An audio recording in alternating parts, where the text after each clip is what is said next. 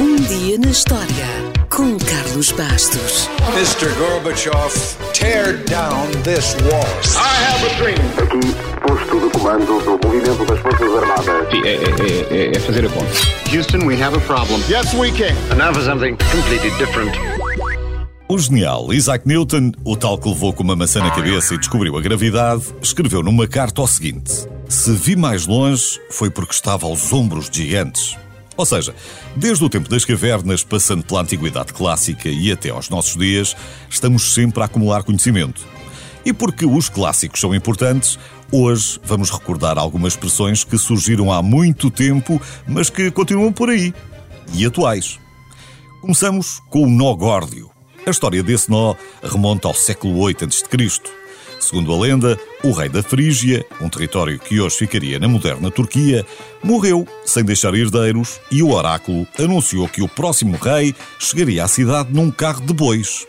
Ora, a profecia foi cumprida por um camponês que se chamava, já adivinhou, Górdio. O Górdio foi coroado e, para não se esquecer do seu passado humilde, amarrou a carroça que lhe deu a coroa a uma coluna no templo de Zeus e amarrou-a com um nó impossível de desatar. Górdio reinou por muito tempo, depois veio o seu filho, que não deixou herdeiros, e o oráculo foi ouvido novamente e profetizou que quem desatasse o nó de Górdio dominaria toda a Ásia Menor. O nó devia ser mesmo complicado de desatar porque se passaram 500 anos e nada. Até que Alexandre o Grande, ao passar pela Frígia, ouviu a lenda. Foi até ao Templo de Zeus e, depois de muito tempo a estudar o trabalho de Górdio, sacou da espada e cortou o nó. Lenda ou não, o facto é que Alexandre se tornou o senhor de toda a Ásia Menor poucos anos depois. E é daí que deriva a expressão cortar o nó górdio, que significa resolver um problema complexo de maneira simples e eficaz. Anos depois, os vastos territórios de Alexandre foram divididos pelos seus generais e um deles ficava em Itália. 300 anos antes de Cristo, o domínio romano ainda estava pouco consolidado em Itália. O sul da península, por exemplo, estava nas mãos dos gregos e eles até lhe chamavam Magna Grécia, por ser um território muito maior, mais plano e menos povoado que a Grécia. Como é evidente, os gregos não queriam perder esse território e o exército de Pirro foi medir forças com as legiões romanas.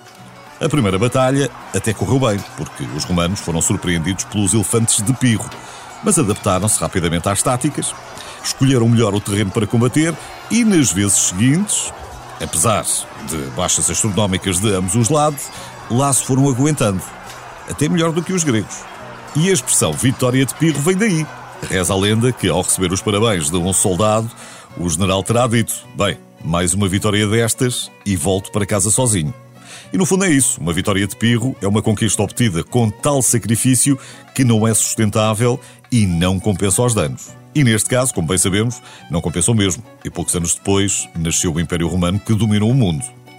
E já que falamos dos romanos, vale a pena recordar outra expressão que ainda hoje usamos e que vem desse tempo: o erro crasso. Ou seja, uma falha grosseira de planeamento com consequências trágicas. E teve mesmo consequências trágicas, um dos erros do Sr. Crasso. Mas não tire já conclusões precipitadas sobre a sua competência. Marco Licínio Crasso foi um aristocrata, general e político romano, responsável, por exemplo, pela vitória que esmagou a revolta dos escravos liderada por Espartaco. Quando voltar a rever o filme com o Kirk Douglas, vai lembrar-se dele. Só que mais tarde, a campanha contra os partos, apesar da enorme superioridade numérica do seu exército, sofreu uma derrota estrondosa na Batalha de Carras, em 53 a.C., em função de uma série de falhas táticas grosseiras. Mais de 20 mil soldados perderam a vida e cerca de 10 mil foram feitos prisioneiros. O mau planeamento também lhe custou a vida e a sua cabeça e a mão direita foram levadas como troféus para o rei parto. Foi mesmo um erro crasso.